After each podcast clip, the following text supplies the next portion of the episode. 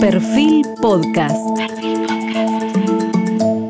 Periodismo puro. Jorge Fontevecchia en entrevista con el empresario y dirigente radical Daniel Angelisi.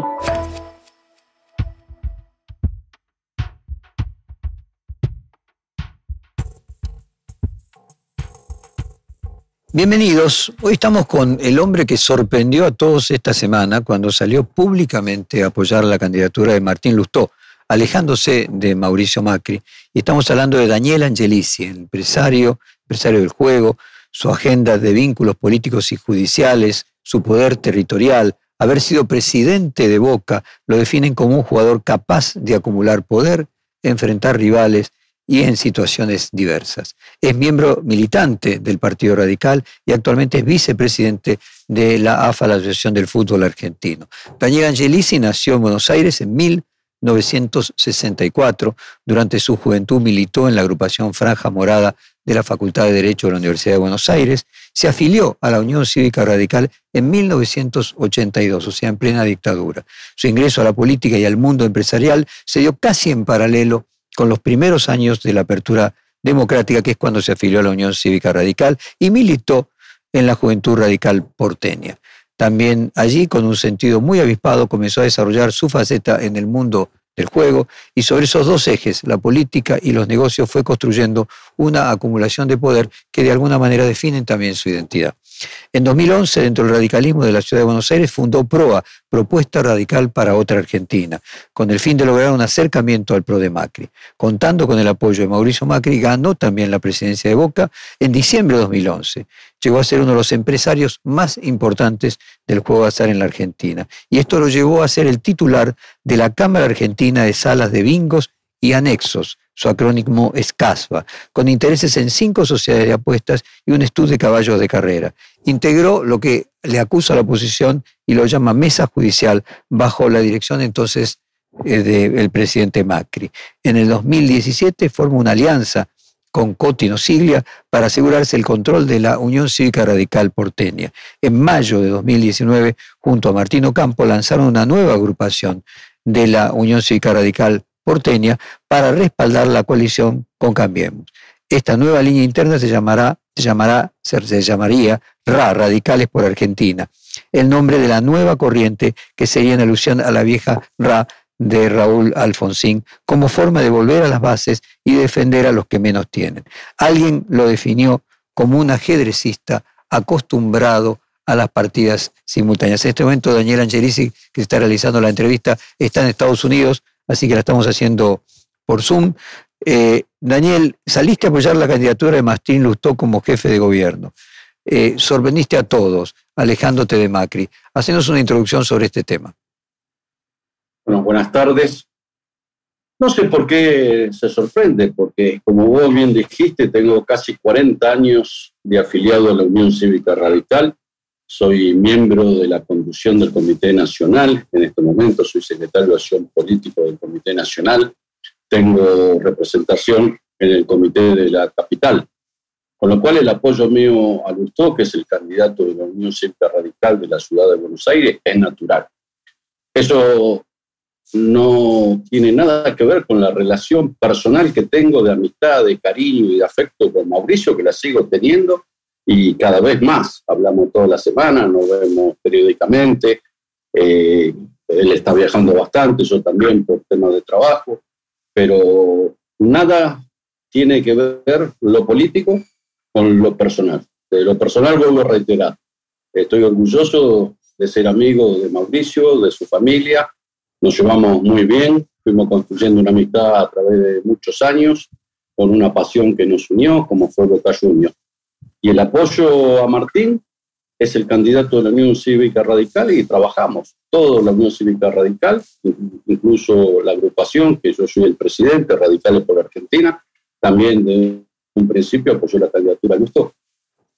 Bueno, pero independientemente de lo personal, porque obviamente nadie plantea de que tenga una diferencia de opinión implica romper una amistad personal, pero está claro que eh, Mauricio Macri preferiría que fuera una persona del PRO quien gobierne la ciudad después de Horacio Rodríguez Larreta y mostró su, su preferencia por su primo Jorge Macri. Eh, ¿A qué atribuís la diferencia de opinión entre ustedes?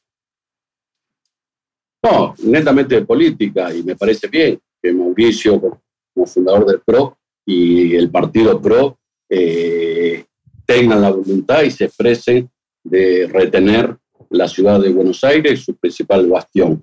Y en lo personal también me llevo muy bien, excelente con Jorge Macri, lo conozco hace muchos años, tengo también una amistad con él, pero te voy a repetir, yo lo veo dentro de la política y dentro de una coalición de gobierno.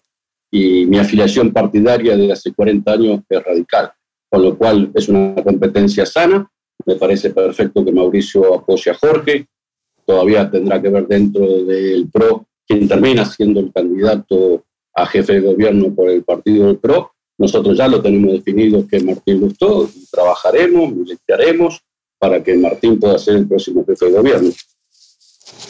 A ver, radicalismo. Yo recuerdo reportajes a Lustó eh, en donde él se quejaba de que no lo dejaban competir dentro de lo que en su momento era Cambiemos. Eh, en su momento el radicalismo se sentía ninguneado, minusvalorado dentro de la coalición en aquel momento Cambiemos. Hay un cambio en el radicalismo. El radicalismo hoy no solamente aspira a gobernar la ciudad de Buenos Aires, sino disputarle al PRO lo que sería la casa matriz, que es la ciudad de Buenos Aires, y al mismo tiempo la candidatura a presidente de la nación. Yo creo que sí, que el partido está mucho más fortalecido. El partido consiguió también en el Comité Nacional formar una lista de unidad, una madurez, donde Gerardo Morales es el presidente, uno de los vicepresidentes Martín Gustó, y que juntos tienen que trabajar para fortalecer el partido y tener candidato, así como ya gestionan, y lo hace muy bien, eh, Gerardo en Jujuy, Gustavo en Corrientes, Rodolfo en Mendoza. Bueno, nosotros aspiramos con Martín poder conducir la ciudad de Buenos Aires y el radicalismo tiene candidato a presidente, lo ha expresado ya Gerardo Morales, que tiene la voluntad de disputar para ser presidente de la República y también lo ha hecho Facundo Manes, que no le fue mal en la elección interna de la provincia de Buenos Aires. Arrancó con un piso y en poco tiempo de campaña con más de 1.400.000 votantes que lo votaron en una interna partidaria. Con lo cual yo creo que el radicalismo está en condiciones, tiene más de 400 intendentes a lo largo y a lo ancho del país, tiene decenas de miles de concejales en las distintas eh, ciudades, en las distintas provincias, y es un partido eh, que está en condiciones de disputar al PRO la candidatura, y eso lo termina definiendo la gente, para eso están las elecciones, pasos, para poder definir quién la gente eh, prefiere que encabece la fórmula para poder ser una alternativa el año próximo. Daniel, en ese punto, eh, hubo una reunión que también sorprendió a todos el fin de semana pasado, conmemorando los 30, el 39 aniversario del triunfo de Raúl Alfonsín en el regreso a la democracia en, en 1989, y allí sorprendió de que estuviera Horacio Rodríguez Larreta. ¿Hay una preferencia de los radicales hacia Horacio Rodríguez Larreta en detrimento de Mauricio Macri y en ese sentido también en detrimento de Patricia Bullrich? En el caso personal mío, ninguna. No hay ninguna preferencia. Puede haber algunos radicales que se sienten más cercanos a Horacio, otros lo harán con Patricia, y hay otros radicales que se sienten más cercanos a Mauricio. Pero el día 29 se conmemoraba una fiesta que, que no solamente de, de, los radicales, sino la vuelta de la democracia definitiva en nuestro país. Es un acto donde se conmemoró los 39 años donde Alfonsín gana las elecciones y restaura la democracia para siempre. Y me parece bien, no solamente estaba Larreta, estaba Rogelio Rogelio, estaba Emilio Monzón, eh, estaba Gerardo Milman, o sea, había dirigentes de, de, varios partidos de la coalición cívica, o sea, me parece que pasaron a saludar y está muy bien porque era un acto de la democracia. Bueno, es una cercanía del radicalismo mayor proporción con el edad moderada del PRO que tiene Horacio Rodríguez Larreta como eh, primos interpares?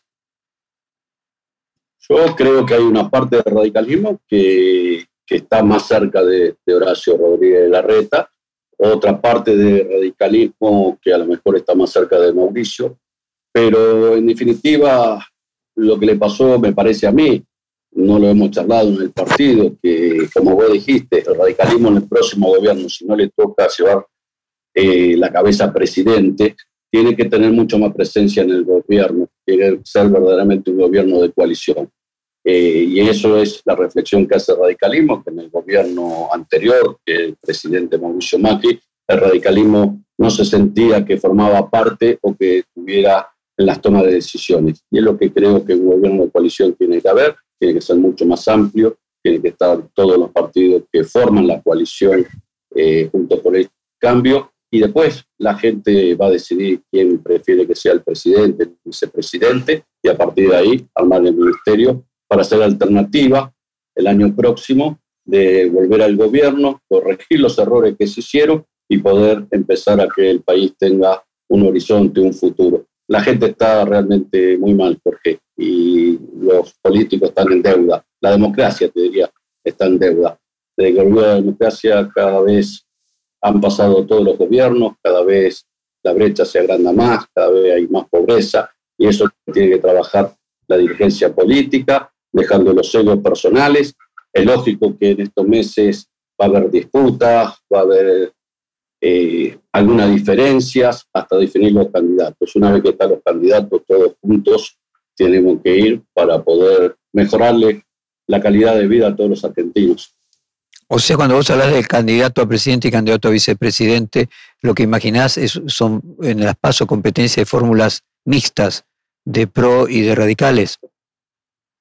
Es una posibilidad, eso lo va a definir la Comisión Nacional de Radicalismo y también me imagino que lo va a definir la coalición cívica en su partido y también lo tendrá que definir el PRO. No estaría mal una fórmula mixta donde que más votos saque sea el candidato a presidente y el segundo partido ocupe la vicepresidencia y a partir de ahí armar un verdadero gobierno de coalición porque ya quedó demostrado que no alcanza eh, solo con lo que está. Hay que seguir buscando, hay que agrandar la base de sustentación del poder, hay que ver los movimientos sociales, hay que ver otros dirigentes peronistas, que, no sean quineristas, pero muchos gobernadores peronistas. Para mí hay que agrandar la base, siempre manteniendo un ideal. Y a partir de eso tiene que tener una plataforma de gobierno que por lo menos le empiece a modificar eh, un poco la vida y a mejorar un poco la vida y que los argentinos podamos tener esperanza de tener un país y no que cada vez más jóvenes se estén averiguando cómo pueden irse a trabajar o a estudiar fuera de nuestro país. Eso realmente es triste. Como vos dijiste, a mí me fue muy bien en las empresas, yo milité desde muy joven, lo sigo haciendo y prefiero, quiero tener a mis hijos cerca y que puedan estudiar y formarse y ser feliz en Argentina, que es un país maravilloso. Daniel, eh, hay un radicalismo de segunda generación post-Alfonsín que evolución lo representa en mayor proporción, digo, no solamente eh, Lustó, sino también eh, Rodríguez Loredo, y podemos seguir así, Martín Tetaz. ¿Hay una nueva camada de radicalismo que emerge desde evolución? Hay una gran cantidad de dirigentes jóvenes, muy formados, preparados, que están dando disputa en cada uno en su, en su provincia, como Masi Puyaro, en Santa Fe, como vos dijiste, Martín Testá, gente que si bien Testás ya estaba en la franja en La Plata, pero bueno, ahora se metió muy de firme dentro del partido y son bienvenidos, lo digo, son bienvenidos. Hay muchos intendentes jóvenes, todo eso es perteneciente a Evolución, donde también apoya la candidatura de, de Martín Gustó. Y hay dirigentes que se están formando, nosotros abrimos una escuela de capacitación, también un instituto se llama Democracia, donde vamos formando jóvenes para los próximos años. Y ese es el desafío. El futuro pasa por los jóvenes. Algunos que empezamos en la época de Alfonsino, que tuvimos la suerte, como el caso mío, de formar parte también del Comité Nacional de esa época que presidía Raúl Alfonsín, hemos adquirido experiencia. Pero el futuro está con los jóvenes y sin dejar de lado a todos aquellos que han tenido experiencia de gobierno que son muy válidas. ¿Qué, qué te generó el conflicto entre Patricia Bullrich y el jefe de el, subjefe, podríamos decir, la mano derecha de Horacio Rodríguez Larreta, Felipe Miguel? Lo vi, lo vi acá, estando en Estados Unidos, me lo mostraron. No, bueno, la verdad que Patricia tiene mucho temperamento, no, fue, no sé por qué, cuál había sido la, la diferencia, pero es el temperamento que tiene Patricia y Felipe Miguel como jefe de gabinete y como bien decía, una de las manos derechas de más confianza de, de Horacio, eh, tiene una responsabilidad que es acompañar al gobierno o salir a defender alguna posición que a lo mejor fue en contra de lo que pensaba Patricia. No sé por cuál fue el motivo, por eso no puedo opinar, pero sí la conozco a Patricia y me da la sensación que su temperamento es ese, que es muy frontal y que bueno, que seguramente en estos días en privado lo habrán arreglado. ¿Cuál imaginas que tiene que ser el rol o que podría ser el mejor rol de Facundo Manes? Bueno, Facundo eh, hace tiempo que, el partido lo está invitando a que participe y, ha tomado una decisión el año anterior, donde te voy a repetir, hizo una excelente elección, ha ganado en muchas ciudades, en muchos pueblos del interior de la provincia de Buenos Aires, ha sacado una cantidad de votos importante en una elección que no deja de ser una elección interna.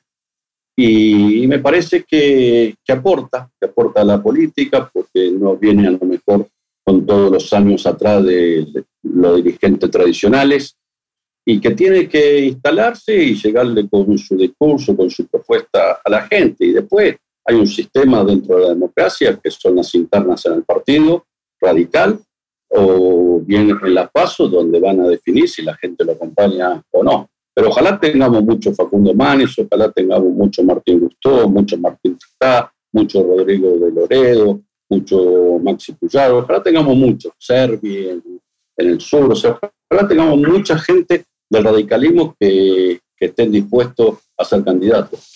Déjame poner en estos términos. Vamos a suponer que previo a las PASO, en las encuestas haya coincidencia de que Facundo Manes es el candidato radicalismo que tendría mayor cantidad de votos. El radicalismo se tendría que encolumnar detrás de él porque una campaña nacional eh, cuesta muchísimo dinero y sin el apoyo de quienes están eh, controlando territorios es muy difícil que se lleve adelante. O el radicalismo no le va a dejar a una persona como Facundo Manes, que sigue siendo un outsider, que sea el candidato eh, a presidente por la Unión Cívica Radical. Creo que el radicalismo tiene la obligación como partido de presentar al mejor candidato en una disputa con, con el PRO. Y si es, esa persona termina siendo Facundo Manes, yo no tengo duda que todo el radicalismo nos tenemos que encolumnar atrás de su candidatura y trabajar para que le haga la mejor elección posible y poder ganarle al PRO a nivel nacional. Pero eso imagino que por el mes de marzo, abril, la Convención Nacional y la que tomará la, la decisión del partido. Es el máximo órgano partidario y ahí es donde se toman las decisiones. No es un dato menor que el hermano de Facundo sea el presidente de la Convención Nacional de Radicalismo. Eso fue una señal el año anterior que se le dio a Manes para incluirlo dentro del partido. Eh, entre otras las sorpresas de esta semana es eh, Carrió anunciando que si no se define o no se ordena junto por el cambio, ella misma pudiera llegar a presentar su candidatura y dijo textualmente, no quiero un gobierno donde gobierne Daniel Angelici o los laboratorios. Eh, contanos, entremos un poco en, tus controversias, ¿por qué crees que Carrió eh, te coloca a vos como significante del gobierno que ella no quiere? No lo sé porque nunca estuve en el gobierno. También me han acusado muchas veces y mismo ella, y la verdad, no lo digo para como un orgullo, pero yo en todas las veces que me han hecho una denuncia, jamás me llamaron ni siquiera a una declaración testimonial. La, yo jamás, ni, siquiera he puesto abogado. Eh, la justicia investiga y después si ve que tiene pruebas, te llama a testigo o a indagatoria.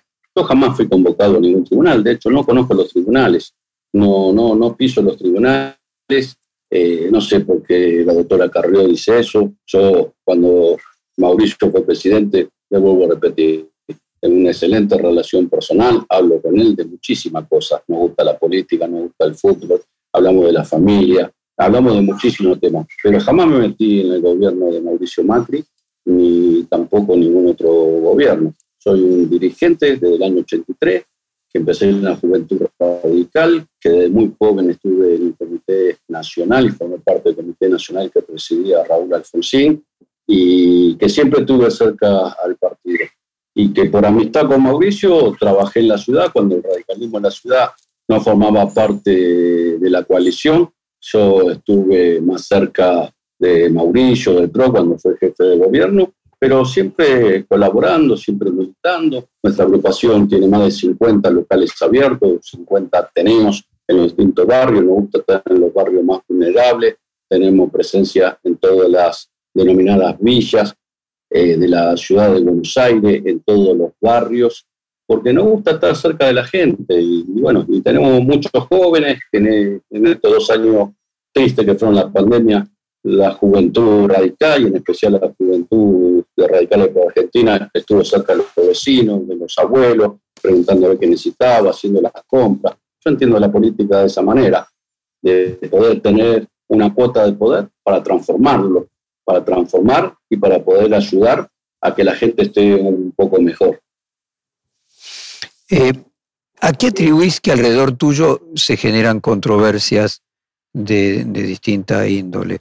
a esta de Carrió que vos decís que no la conoces, eh, se puede sumar, no sé, por ejemplo, hace un mes, Carlos Pañi, eh, en su programa En la Nación Más, te acusó de un fraude y mafias en las elecciones italianas, como que hasta en las elecciones italianas llega tu poder. La verdad que no sé, no sé qué fundamento habría que preguntarle a él de hacer una acusación de ese tipo sin tener ninguna prueba. Y de hecho, todo lo que hice como ciudadano italiano fue apoyar a un amigo que conozco hace 30 años, que sí es colega mío en una de las partes, porque a mí siempre me hice empresario del juego. Yo tengo distintas empresas y distintas opciones en distintos rubros.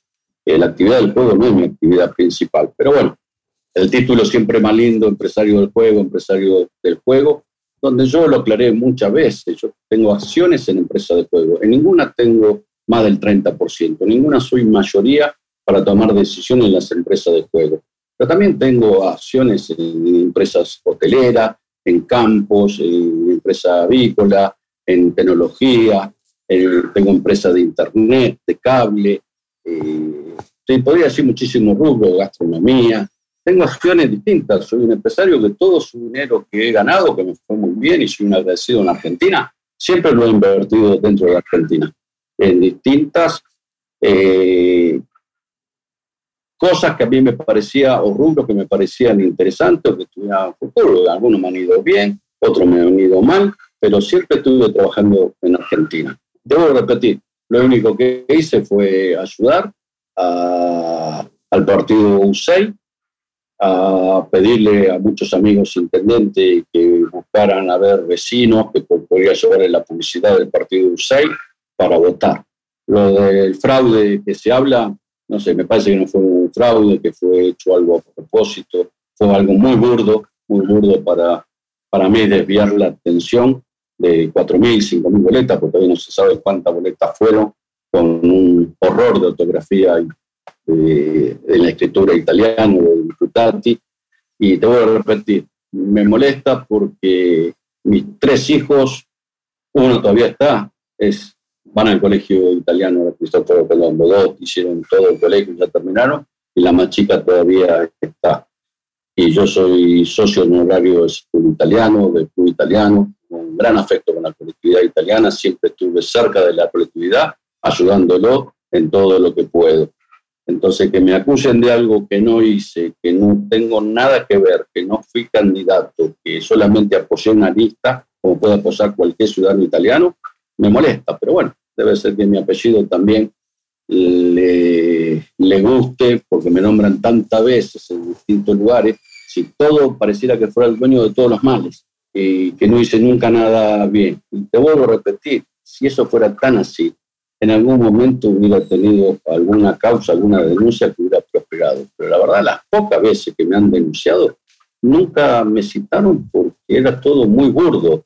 Eh, lo mismo vos dijiste, la mesa judicial. Yo nunca participé de ninguna mesa judicial. Y es cierto que estoy dentro de una denuncia con varios actores del gobierno, dentro de la denuncia de la mesa judicial que hicieron diputados y senadores del kirchnerismo. Pero estoy muy tranquilo en su momento la justicia, ya hace dos o tres años que está esa causa, que es la única causa que tengo, eh, todavía donde estoy involucrado, mencionado. Espero que, bueno, que el fiscal, el juez se tome el tiempo necesario y seguramente también va a ser una causa que se archive porque no hay nada de eso. Me quedo pensando, Daniel, hay una clásica pregunta que hacen los psicoanalistas cuando alguien cuenta su historia y narra cierta concatenación de hechos en alguna dirección, sea la que fuese, y el, psicoanalista le pregunta, ¿y qué tiene que ver usted con eso que le pasa? ¿Vos a qué atribuís? Eh, vos decís, bueno, yo soy muy mencionado, bueno, ¿a qué atribuís que sos muy mencionado? ¿Por qué crees que te pasa lo que te pasa? Porque soy activo, porque no salteo nada, porque participo en las elecciones del Colegio de Abogados, participo en las elecciones de Boca, estoy involucrado en la Asociación del Fútbol Argentino, eh, me piden una ayuda en la colectividad italiana y estoy. O sea, porque me gusta, me gusta, es mm, algo que, que, uno a lo mejor tiene esa voluntad y lo entretiene participar de, distintas elecciones. Cuando estaba en la facultad lo hacía en la facultad. Eh, y después son etapas, y como vos también dijiste bien, siendo alguien minoritario, hay mucha gente que es mucho más grande que yo en Argentina en el juego. Y sin embargo yo llegué a la presidencia de la Cámara de Empresarios de Bingo y Anexo por militancia, por trabajo, por dedicación, por reconocimiento de mis colegas. Es algo que siempre me gustó de muy joven.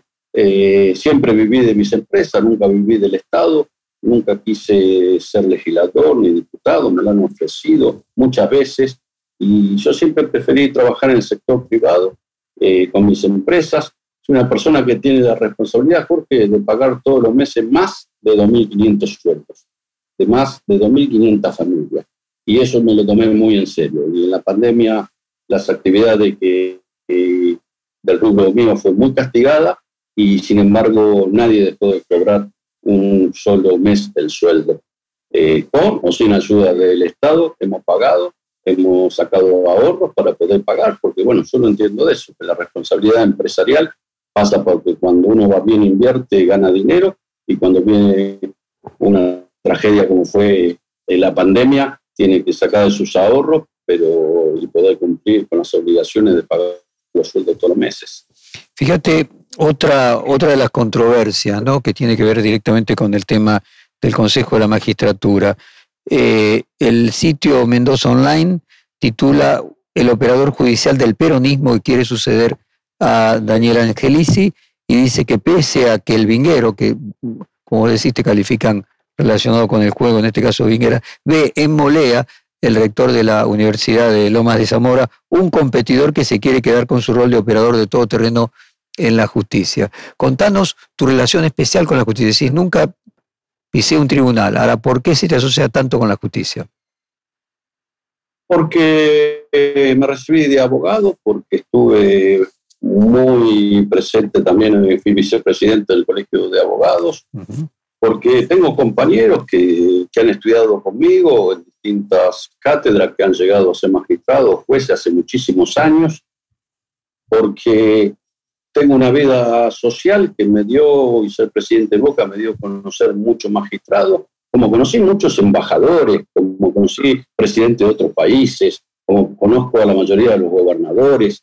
O sea, eso no, no te indica de, de, que sos un operador. Aparte, nunca entiendo qué es ser un operador. Que yo pueda ir a comer con algunos jueces amigos, sí, de hecho lo he hecho y lo seguiré haciendo, porque no encuentro cuál es el ilícito de poder ir a comer con alguna persona que es amiga porque tenga la función de ser juez de, la nación o juez de la ciudad de Buenos Aires. Y después, porque hago política desde el año 83 y eso te hace conocer mucha gente, política activa, pero sobre todo conocí muchísima gente en los ocho años que fui presidente de Boca y vicepresidente primero de la Asociación del Fútbol Argentino. El fútbol también es algo que te abre muchísimas puertas. Pero bueno, yo terminé Boca Juniors ya hace casi tres años, volví a mis empresas, eh, sigo trabajando en el sector privado y participo de la vida partidaria a la cual yo elegí siendo muy joven, teniendo 18 años, afiliarme a la Unión Cívica Radical. Daniel, eh, Es verdad que al comienzo de la presidencia de Mauricio Macri, él te ofreció eh, ser la cabeza de la Agencia Federal de Inteligencia, de la AFI, y que vos lo rechazaste y le sugeriste en ese momento a Gustavo Arriba, otra persona, un agente futbolístico. No, nunca me ha ofrecido Mauricio ser la cabeza de la AFI. Sí, cuando salió el tema que él me preguntó yo le dije que son lugares que siempre tienen demasiado ruido y que tenía que poner a alguien de su confianza que pudiera hablar directamente, que así lo entendía yo. Eh, pero no, la persona de Gustavo Rivas es una persona de una amistad con él de hace muchos años. Si bien yo lo conocía a Gustavo también por el fútbol, pero yo creo que ellos se conocen mucho antes que, que yo conociera a los dos. Eh, y y la elección fue esa, de elegir una persona cercana y de confianza de él en lo personal. ¿Cuándo, ¿cuándo conociste a Macri? ¿Cómo fue su, la primera vez que se vieron? La primera vez que lo vi, lo vi en Pergamino. Él estaba en Pergamino, yo tenía una casa ahí en Pergamino, tengo negocios en Pergamino. Y fue a través de Jorge, de Jorge Macri. Yo primero lo conozco a Jorge Macri, quien me presentó a Mauricio. Después la pasión, lamentablemente Jorge nos lleva los mismos colores que, llevamos Mauricio y yo, y ahí empezamos a hablar mucho de Boca, del club, eh, me invitó a acercarme al club, a trabajar con él, de hecho lo hice, después cuando él salió de Boca, yo entré como en la comisión directiva como tesorero, propuesto por él, y bueno, y después me apoyó, como todos saben, a, a ser candidato a presidente de Boca, donde la figura era muy fuerte y el respaldo de él eh, hizo que ganáramos las elecciones y que después fuera reelecto eh, nuevamente en Boca, ya después por estatuto yo no podía ser más candidato. ¿Qué año fue que conociste a Mauricio Macri? Y lo he conocido en el 2005. ¿Y a Jorge Macri lo conocías desde cuánto antes? Jorge Macri lo conocía uno o dos años antes.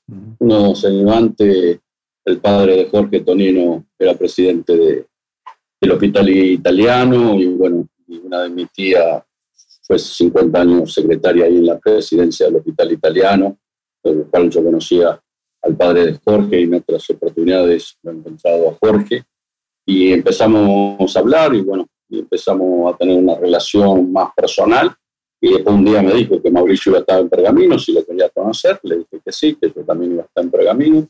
Y así fue. Fuimos a un bar a tomar algo. Me acuerdo hasta el nombre, el Naranjo, que está en la avenida eh, principal de Pergamino.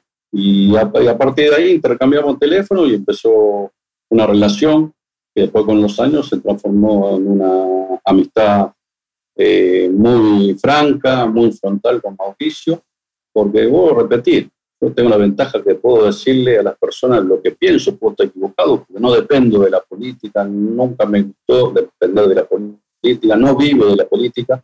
Eso me hace decir las cosas que pienso y que creo como un amigo. Y fue siempre las charlas que tengo con Mauricio son en ese tenor de amistad. No siempre estamos de acuerdo, a veces discutimos, pero de gran respeto, yo lo respeto mucho, lo quiero mucho y lo valoro mucho. Y nunca me voy a olvidar que gracias al apoyo que me dio él, yo tuve el gran honor de mi vida, el gran orgullo de mi vida, que no me olvidar nunca, de haber sido presidente de Boca Daniel, en el libro de Mauricio Macri, el último que acaba de presentar hace un par de semanas, él marca que la palabra más importante para quien conduce respecto de sus eh, conducidos es que le digan que no. O sea, que puedan tener personas cercanas de confianza que sepan decirle que no y todo que sí. Si tu amigo Mauricio Macri viniera y te contara que quiere ser candidato a presidente en 2023, ¿qué le dirías? Hablamos del tema y él ya sabe lo que yo pienso de eso y se lo dije a él. Prefiero que quede entre nosotros. Pero igual es una decisión que tiene que tomar él y su familia. Bueno, volvamos entonces al tema de el tema de la justicia, los eh, servicios de inteligencia. Vos le mencionabas recién que le decías a Marque que era un lugar en el que era muy importante que tuviera una persona de contacto directo de mucha confianza. ¿Cómo es la relación o cómo fue la relación de los servicios de inteligencia con, con la justicia? Desconozco, desconozco cómo fue el día a día. Eh, no lo vi pocas veces a Gustavo Arriba cuando estuvo en las funciones. Eh, lo veía mucho más antes cuando estaba en la actividad de fútbol, pero desconozco cómo fue el día a día y las actividades del AFE. No, no puedo opinar por, algo que no conozco de cómo fue el funcionamiento, cómo fue eh, el accionar que tuvieron la gente que fue responsable de manejar la AFE y el gobierno de Mauricio. Y respecto de, por ejemplo, la relación que a vos se te adjudica un vínculo muy estrecho con Darío Richarte, hombre de los servicios de inteligencia, también con él tenés una relación amistosa y, eh, y si no sé si la tenés también con otras personas que hayan trabajado en la AFI o su predecesora. Con Darío lo conozco de la época de la facultad, soy un poco más joven que yo, sí, soy amigo de él. Eh, ha estado conmigo en Boca en una de las vicepresidencias Hoy lo he llamado porque es su cumpleaños, así que le he mandado un abrazo esta mañana temprano. Pero no sé por qué hombre de la inteligencia. Darío cumplió una función en el gobierno de la Rúa, donde pasó por lo que era la CID en su momento, y parece que haber pasado por ahí te tildan para siempre que sos un hombre de inteligencia. Yo creo que Darío es un abogado, una persona muy inteligente, que tiene un estudio muy profesional, donde le ha ido muy bien en su carrera profesional y que también compartimos la misma pasión de ser pincha de Boca los dos y tenía la, vocación de formar parte de la comisión directiva y de hecho en uno de los mandatos lo hizo como uno de los vicepresidentes de Boca. O sea, a tu juicio hay una exageración respecto de lo que vos te asigna con relación con los servicios de inteligencia y con los, al mismo tiempo con la justicia. Yo creo que a veces, eh, no sé si todos, pero los medios te a repetir. Yo tengo muchísimas actividades comerciales y siempre parece que la única que tengo es la del juego, que te puedo garantizar que en este momento es hasta la menos rentable de todas las empresas que tengo. Pero bueno, me quedó el mote, algunos me dicen vinguero como una, algo malo, y cuando yo digo que me dediqué al juego muchos años y que me fue bien, me dediqué al juego legal. No, o sea, siempre dentro de lo que era el juego legal. Empecé hace muchos años, muy joven con el bingo, que solamente era la lotería familiar de cartones. Después vinieron las maquinitas, los tragamonedas, y yo fui creciendo. Pero vuelvo a reiterarte esto porque mucha gente no lo sabe cuando me ponen como un empresario poderoso del juego. Hagamos lo siguiente, entonces, perdóname que te interrumpa, hagamos una moción de orden. ¿Por qué no nos contás cuánto representa el juego dentro del total de tus actividades empresarias y cuáles son esas otras actividades empresarias? Sí, te lo podría decir. Como te dije, tengo participación accionaria en cinco empresas que se dedican a la actividad de, administrar el juego. El juego que es siempre del Estado. En algunos casos nosotros alquilamos las máquinas, eh, traga moneda, en otro caso directamente podemos administrarla nosotros. Pero siempre son concesiones del Estado, son concesiones precarias. En Mendoza fue una licitación donde la empresa tuvo que desarrollar un hotel, un complejo, tenemos cinco salas de cine, tres restaurantes, eh, un anfiteatro, eh, muy grande. Eh, y también dentro de ese complejo hay una sala de tragamoneda y casino. En Córdoba tengo acciones en, bingos, que solamente son de cartones, desde hace más de 30 años. la época que estaba Angelos, pero que tampoco lo conseguí por la política. O sea, y, y eso puede representar hoy en las empresas mías no es más del 25% de los ingresos. Después tengo acciones en distintos eh, rubros gastronómicos, en hoteles, en empresas de desarrollo de software, en empresas de comunicación, en empresas que tienen estacionamientos. Eh, Y, perdóname, Daniel, eh, de los 2.500 empleados, eh, cuando vos te referías que pagás 2.500 sueldos por mes, ¿cuánto representa el juego del total? Y el juego, por una ley que hay, por cada máquina tenemos que tener un empleado, con lo cual eso te lleva a la mayoría de los empleados. Y en el juego debemos tener 1.700, casi 1.800 empleados en las empresas de juego, en la que yo administro. Si en la que formo parte, en total tenemos más de 4.000 empleados, pero de la que yo estoy a cargo de la administración, que son cuatro salas, eh, tenemos 1.800 empleados. Entiendo. Y el resto son empleados de las distintas otras actividades. Yo me acuerdo que había una, la mayor empresa de comunicación de África, era de Sudáfrica, tenía como estrategia ser minoritaria en múltiples actividades, no más del 30% de las acciones, porque no tenía management suficiente para conducir en una diversificación de empresas. Vos contás que en las empresas de juego sos generalmente minoritario. En las otras empresas de rubro gastronómico, telecomunicaciones, desarrollo de software, hotelería, ¿también sos socio minoritario? En la parte gastronómica sí, no, no debo tener más de 15 o 20% en distintos lugares. En la parte de comunicaciones no, tengo más del 80% en la empresa de comunicación en la clase de desarrollo de software también tengo el 80% de la empresa de comunicaciones.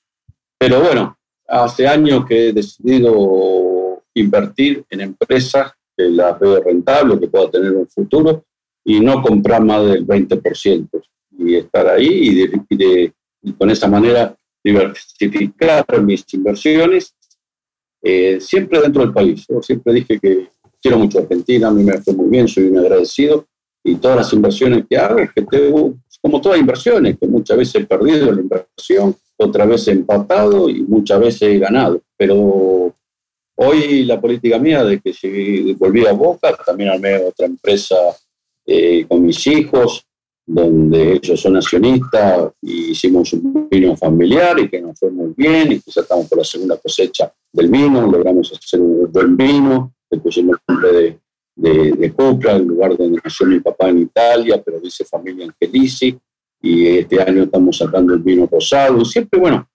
siempre todos los años y propuestas me vienen a traer muchísimas, Jorge, a mi oficina de hacer negocios.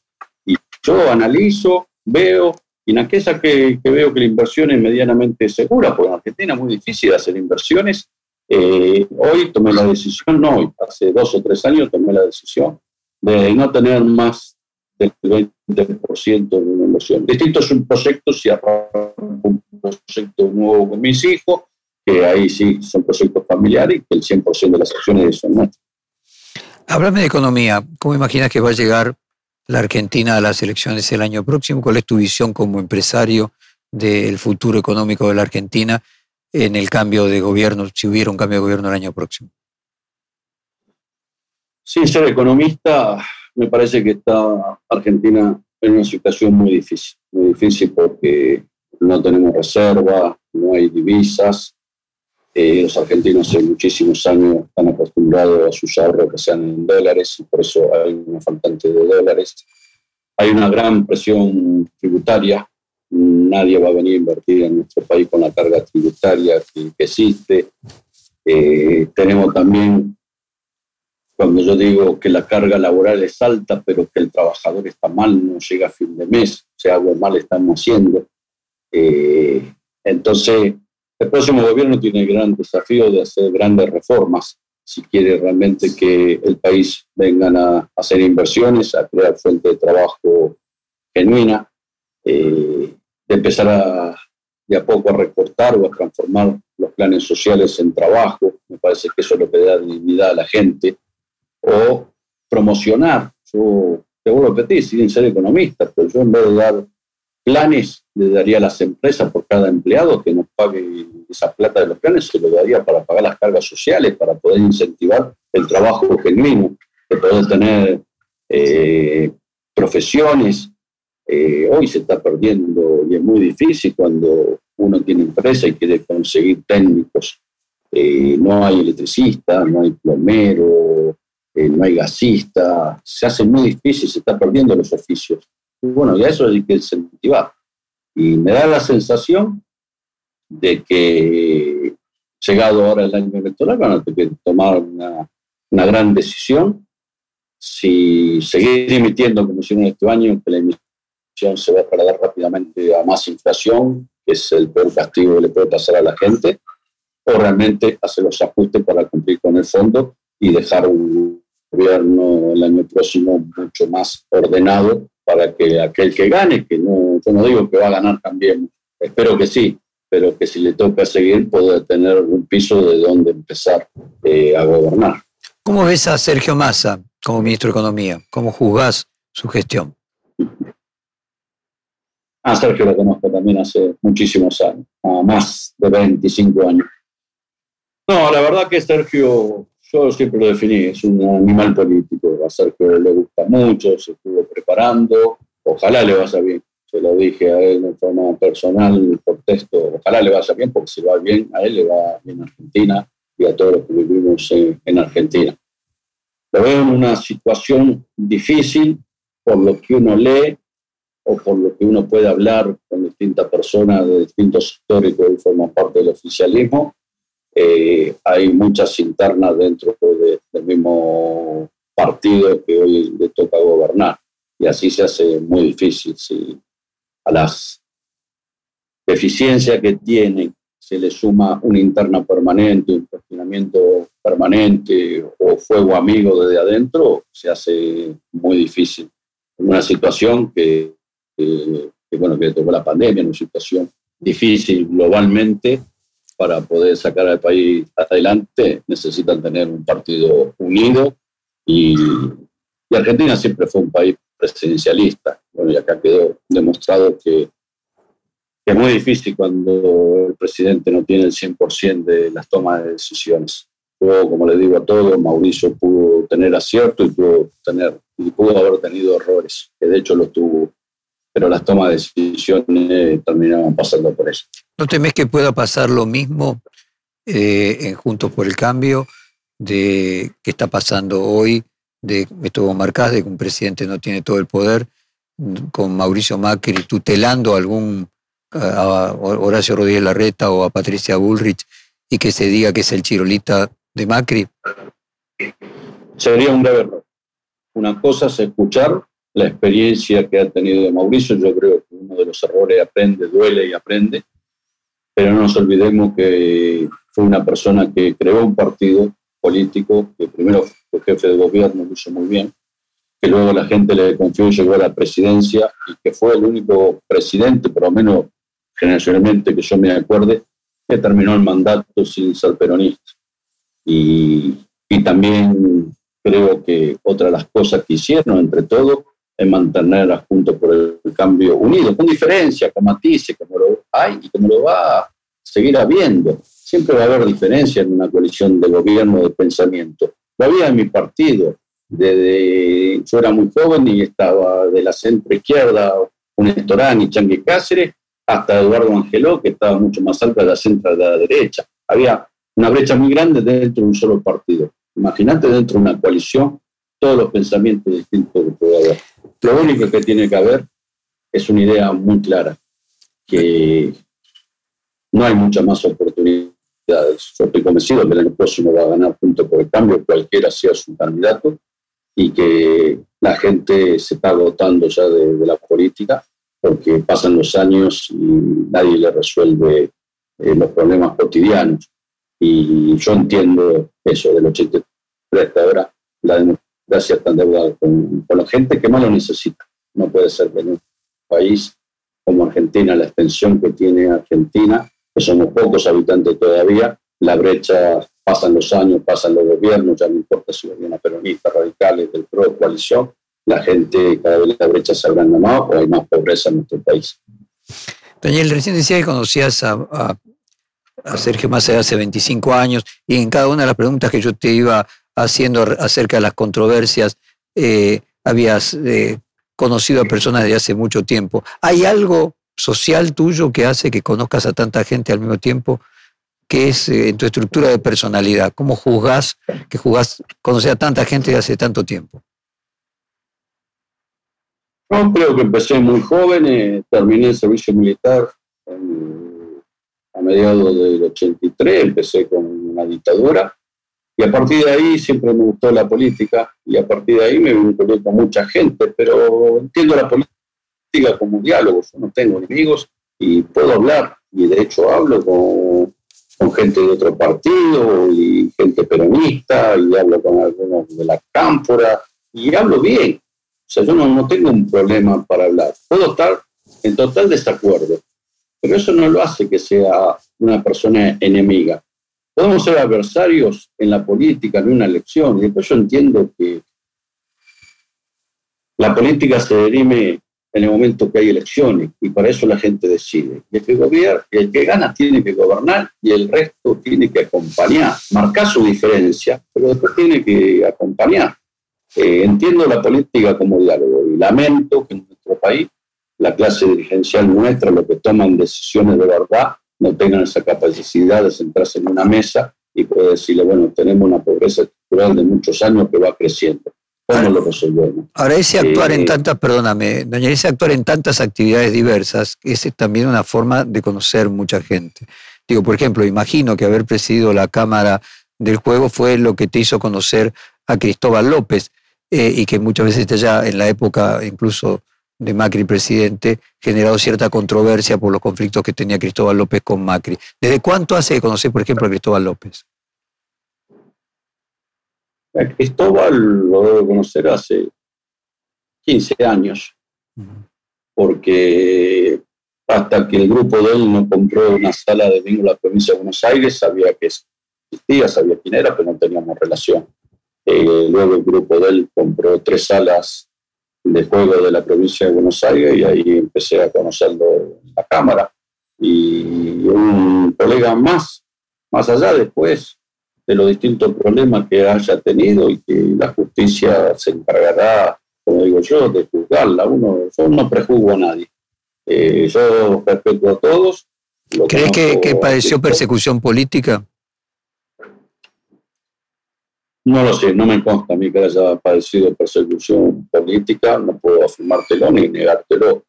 Yo, Cristóbal tendrá su motivo para pensar o para poder decir algo y lo sabe él solo. Daniel, cuando vos escuchas... No le deseo a nadie, no le deseo a nadie lo que tuvo que pasar él, eso seguro.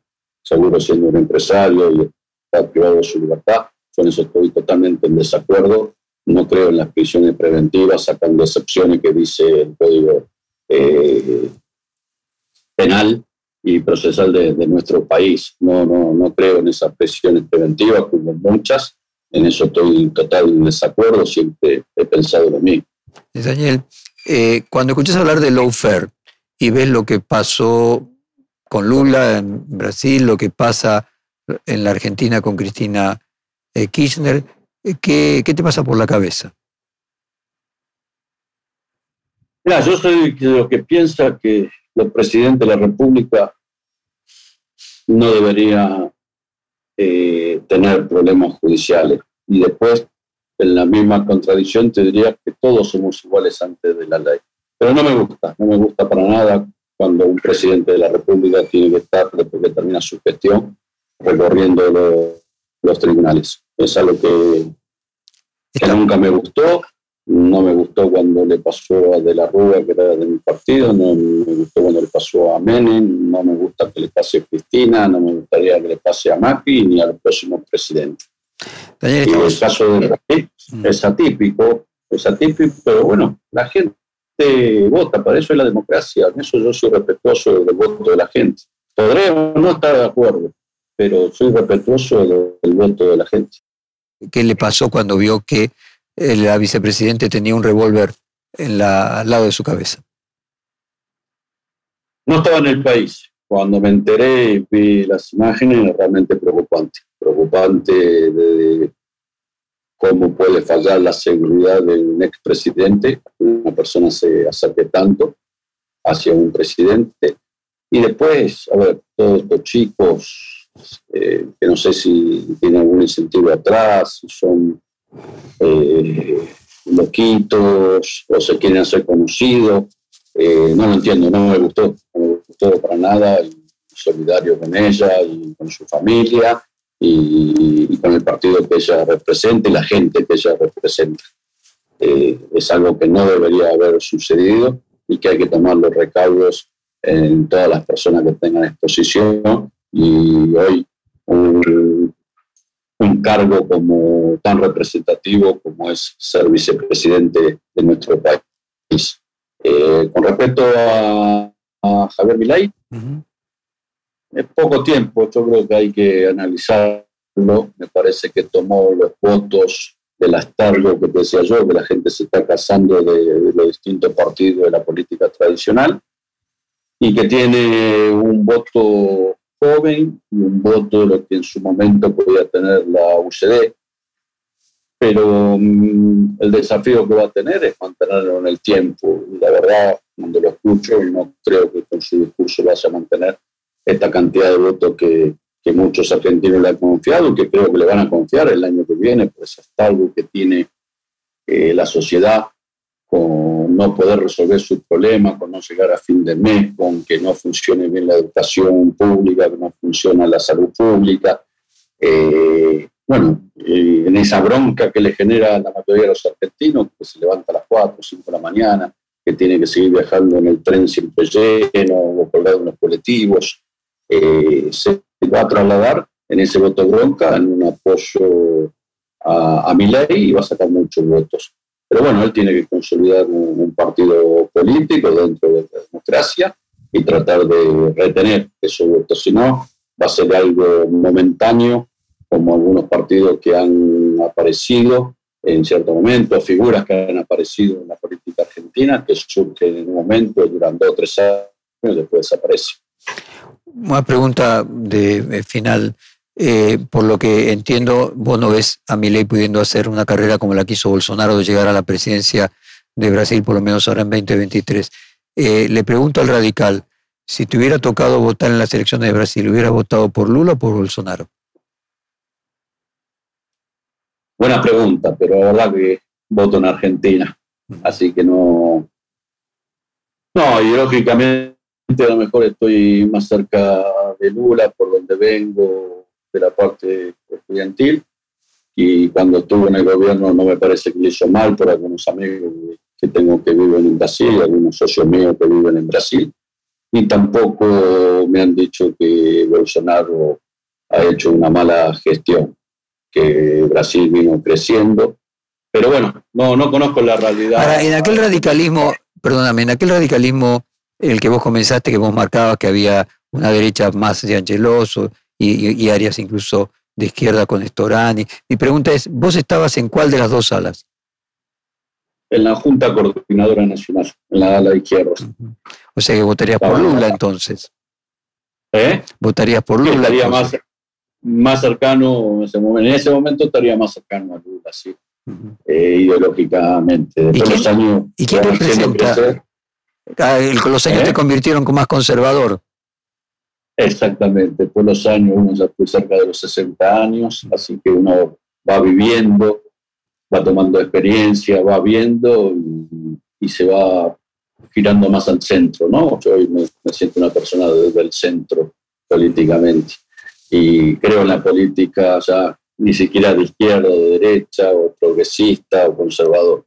Entiendo la política que hay que saber gestionar, que hay que saber administrar los recursos que son de todos y que hay que saber redistribuir la torta que entra en el Estado y hacerla llegar sobre todo a los que menos tienen eh, y poder equiparar. Porque hasta de una manera de pensar egoísta, si lo siquiera, si esto sigue así, ni a la gente que le fue bien puede vivir tranquilo o puede vivir en paz con uno mismo cuando ve alrededor que a mucho le va tan mal. Eh, y eso no, no es bueno. Por eso creo muchísimo en la redistribución del ingreso, en que hay que ponerse a trabajar para achicar la brecha, para que haya menos pobres, para transformar planes en trabajo, que es lo que dignifica a una persona, y, y en eso tendría que haber una gran mesa de todos los partidos políticos. Daniel Angelici, muchísimas gracias por esta hora de conversación. Buen regreso a la Argentina. Te mandamos un abrazo. Gracias, Jorge. Un saludo a todos. Muy amable. Perfil Podcast.